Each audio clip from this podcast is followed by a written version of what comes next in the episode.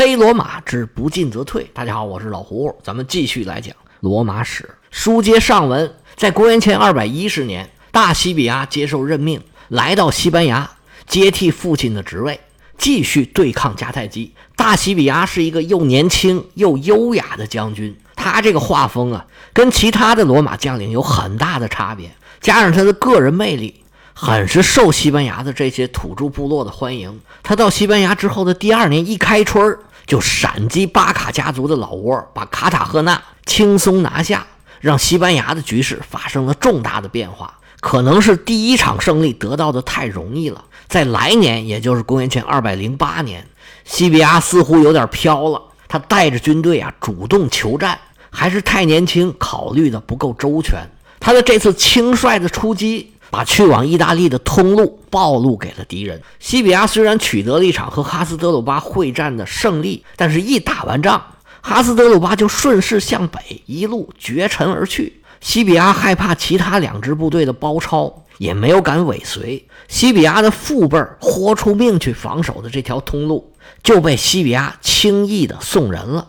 这件事儿不能不说是西比亚一个重大的战略失误。到这个时候。战火在意大利本土已经烧了整十年了，罗马付出巨大的代价，好不容易算是基本上控制住了汉尼拔的攻势。这心刚刚放到肚子里头，这回可倒好，又提到嗓子眼儿了。在公元前二百零八年，哈斯德鲁巴越过比利牛斯山，他并没有马上翻越阿尔卑斯山，而是在高卢休整了一个冬天。其实汉尼拔这个时候已经非常被动了，在前一年塔兰托已经丢了。而这一年，虽然他杀了马塞罗斯，但是战局并没有得到缓解。更要命的是，原来汉尼拔的一些独家绝活，罗马人不但学会了，而且反过来用到了汉尼拔的身上。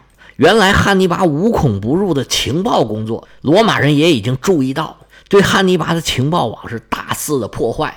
现在汉尼拔的资源和能力可大大不如以前了。已经瞎了一只眼睛的汉尼拔，这回啊，他那天眼也瞎了。信息收集能力的下降，很快就要让汉尼拔吃到苦头了。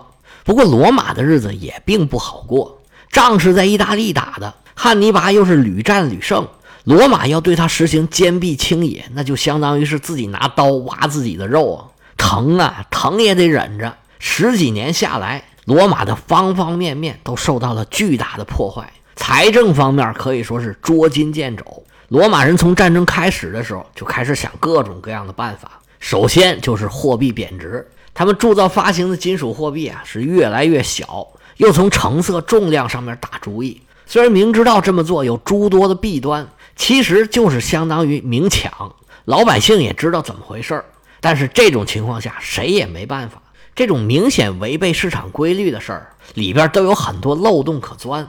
而且罗马这时候为了敛财，他们就把很多项目承包给了包税人，那就相当于让渡了一部分政府的权利。这么一来，这个营私舞弊就在所难免了。总会有人挖空心思，想尽各种办法去发国难财啊。后来反响实在是太坏了，罗马就不得已抓了几个人以儆效尤。但是这个贪腐之风一时也很难杜绝。你政府需要办事，需要敛财。这些包税人虽然自己贪了很多，他还是给政府办了很多事儿。政府实际上又离不开他们。罗马在某种程度上只能睁一眼闭一眼，先应付过这个最艰难的时刻再说。但是战争的花销实在是太大了。咱们常常说嘛，打仗就是打钱。罗马就是内外挖钱，想了各种各样的办法，但是财政问题还是经常出现。在这么困难的时候，罗马的凝聚力发挥了重要的作用。这就是一个国家向上走的时候，国家里面的每一个人，不说每一个人吧，大部分人愿意为国家付出。仗打到第二三年开始，罗马军队里边的高级士兵、下级军官，还有整个骑士阶层，或者是出于自愿，或者呢算是被裹挟吧，都说我不要工资了。这些人呢，日子过得都不错，他们并不指着军饷活着，所以那些低级士兵就不会这样。我们这军饷我们不要了。国家减少一笔开支，可以用到别处去。罗马还征了一支奴隶军，本来他们是要向奴隶主付钱的。这些奴隶主呢，也说暂时先不用给，等战争结束再说吧。而罗马搞的一些节庆活动，还有一些建筑工程，什么装修工程之类的。那些承包商也说，暂时先可以不用收钱，但是这活儿呢，咱们还继续干。罗马有些有钱人甚至自己组成了一支舰队，这个事儿已经不是第一次了。在第一次布匿战争时期，罗马的一些贵族就自己花钱组了一个舰队，后来呢，把这个舰队捐给国家了。第一次布匿战争的胜利，其实有很大程度上就取决于这支舰队。这回他们又玩了一把，在围攻塔兰托的时候，就有这支舰队贡献的力量。这种事儿在史书上的记载可是不少。但是尽管如此。罗马还是深深地陷入了财政危机之中。那些军队里的有钱人，他们可以说啊，这军饷我不要了。但是低级士兵可没说不要啊。是你是没说不要，但是罗马呢，没钱给。现在是锅多盖少，钱就那么点儿，只能可着最急需的地方来花。那军饷实在没有，有的时候就只能欠着。这欠军饷可不是什么好事儿啊。士兵要是反水哗变，那可不是开玩笑的。尤其是偏远地区住房的，生活环境又差，还要打仗，还要干活，还没钱，士兵有点情绪，那太正常了。这个时候呢，就只能靠指挥官的威信来弹压，压到什么时候算什么时候。比缺钱更可怕的是缺粮，人是铁，饭是钢，一顿不吃饿得慌。多少人吃多少饭，基本这数是一定的。但是，一打仗，农业生产遭到破坏，那基本上就是必然的。整个意大利田地是处处荒芜，就算是没打仗的地方，也没有人干活，粮价就开始疯涨。好在罗马跟埃及的托勒密王国关系还不错，埃及是产粮食的，他们还能助罗马的一臂之力。在罗马收回了西西里，这里的农业逐渐恢复之后，粮食问题才慢慢的得到了解决。咱们上面说的还是物质层面的，长期的战争对精神层面的伤害更大。受影响的主要是罗马的同盟国，罗马最铁杆的拉丁城邦原本对罗马呢是无条件支持，但是你有条件的时候，你可以无条件支持；当你自己也没条件的时候，你支持啥呀？罗马的这些拉丁同盟呢，有大有小，有穷有富，这仗一打就是十年，打的这些城邦啊，个个都是人丁寥落，尤其是在战区的那些城邦。汉尼拔是专门针对罗马的殖民地和罗马人，他们的损失也最大。有些城邦实在是顶不住了。到了公元前二百零九年，坎帕尼亚北部的一些拉丁城邦直接派人跟罗马元老院宣布：脚下的地在走，身边的水在流，我呀一无所有了。打这儿以后，我既不派兵，也不给钱了，我们实在是什么能力也没有了。再打下去，我们这城邦都没了。那个时候我们就更帮不了罗马了，不好意思，大哥，以后您呐好自为之吧。不过好在这样的城邦呢并不多，大部分城邦跟罗马一样，咬牙在那忍着呢。当然了，在忍着的这个过程之中，也会发生一些问题，因为罗马盘剥的确实非常的狠，他对自己都这么狠，对这些同盟更不用说了。有些地方反罗马的势力，他一直也没有消灭过。在这段时间呢，也时不时的就出来搞点事情，更何况有汉尼拔在后头挑唆。不过这些比较小的暴动也好，谋反也好，规模都不太大，影响也比较小，当地的警察一般就能应付。实在不行，出动一小股军队就能比较轻松的镇压了。本来随着战局的变化，汉尼拔的势力越来越小。罗马的联盟城邦有点回过神来的意思，意大利半岛的局势朝着越来越稳定、越来越有利于罗马的方向发展。但是到了公元前二百零八年的下半年，反对罗马的活动突然多了起来，甚至就在离罗马不远一个叫亚雷提乌姆的地方，有一群埃特鲁里亚人策划了一场暴动，罗马动用了军队才把暴动镇压了下去。罗马人一研究才明白，哎呀！原来是冤家又来了。哈斯德鲁巴到了高卢以后，他并没有马上就翻越阿尔卑斯山，但是派了使者过来，到高卢人的地区到处联络。自从汉尼拔走了以后，高卢人又被罗马给摁住了。原来跟汉尼拔关系很好的这些部落，当然不会有什么好果子吃。哈斯德鲁巴跟他们一联系，这些高卢人可算见着亲人了。汉尼拔的声威犹在。哈斯德鲁巴作为汉尼拔的弟弟，很容易让人联想起来汉尼拔。高卢人的热情一下子就被点燃了。这才有各处反罗马势力的蠢蠢欲动。对于哈斯德鲁巴的动态，罗马人当然是密切的关注。他们在公元前208年的冬天休整了一冬，转年的春天就开始行动。因为有了他哥哥的经验，而罗马军团呢也没有在半路阻拦，哈斯德鲁巴走得很顺利。到了意大利之后，他们稍事休整，就开始对皮亚琴察的罗马堡垒进行围攻。消息传回罗马，罗马人的心情真是一言难尽呐！哎呀，怎么又来了？距离汉尼拔到意大利已经是快十一年了，但是罗马人对于汉尼拔的恐怖那可是记忆犹新。这十一年的仗打的罗马人是盆干碗净。好不容易把汉尼拔逼到了半岛的最南边，罗马人眼看就要撑不住了。本以为局势会一点一点向好的方向发展，结果被西比阿这个大漏勺把哈斯德鲁巴给漏出来了。难道罗马还要重复一遍十一年前的经历吗？难道这些年仗都白打了，这苦都白吃了吗？哈斯德鲁巴的到来在罗马引起的恐慌，甚至比汉尼拔还要严重。汉尼拔刚到意大利的时候，罗马人对他是一无所知，甚至还有一点瞧不起他，感觉迦太基人不会打仗，都是我们的手下败将。他们哪知道啊？这十几年可把罗马人给教训惨了。罗马人把汉尼拔描写成了一个吸血的怪兽，他喝了罗马人的血，就会越长越大，力量越来越强。罗马人费了这么大的劲，好不容易有希望制服第一个，结果现在又来了一个。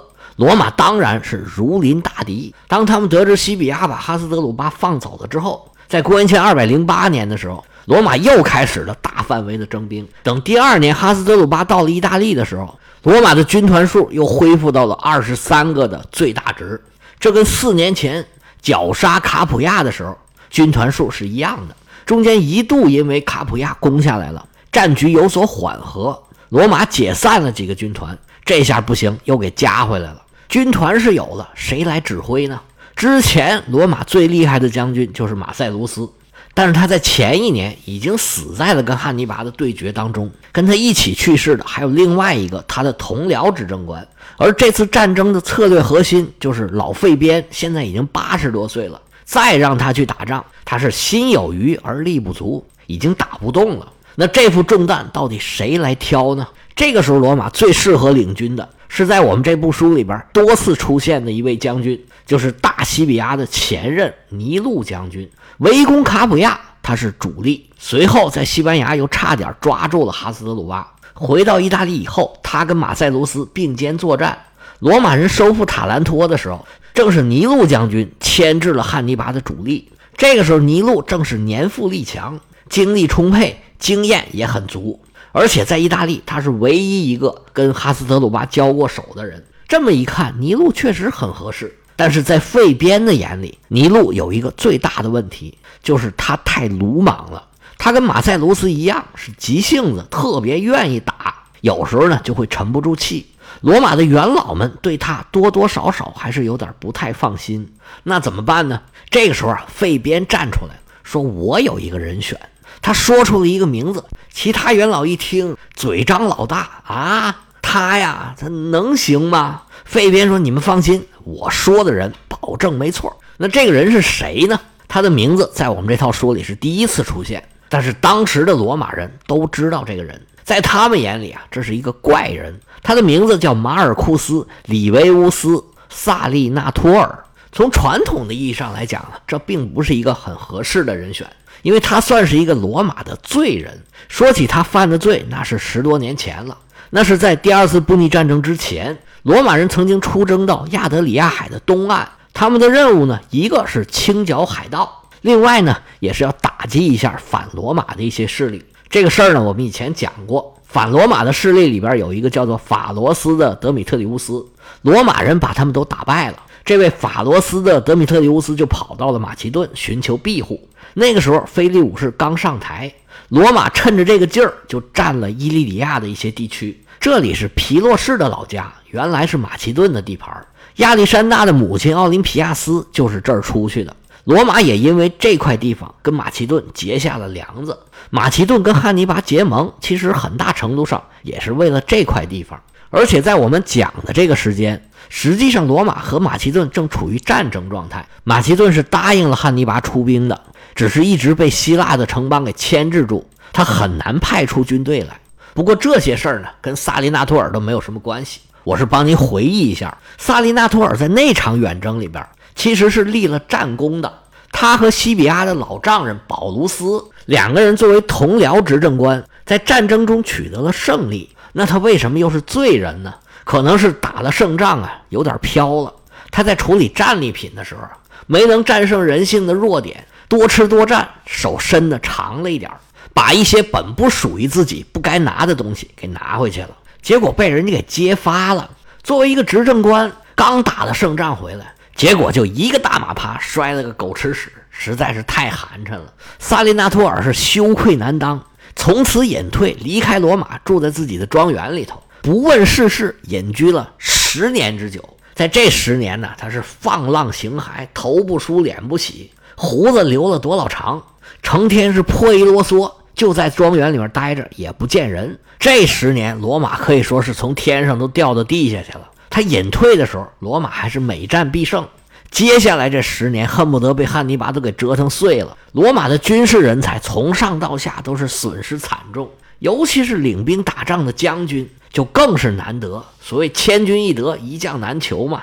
不管什么人才，都是越往上层就缺的越厉害。西比亚这样二十多岁的小伙子都被派去当将军了。一方面确实西班牙很艰苦，但是另一方面也确实反映出来啊。罗马领兵打仗的人才也是奇缺，那边国家用人之际，这位萨老师可倒好，成天在家闭门不出，就在这袖手旁观。那对罗马来说，这多可惜呀！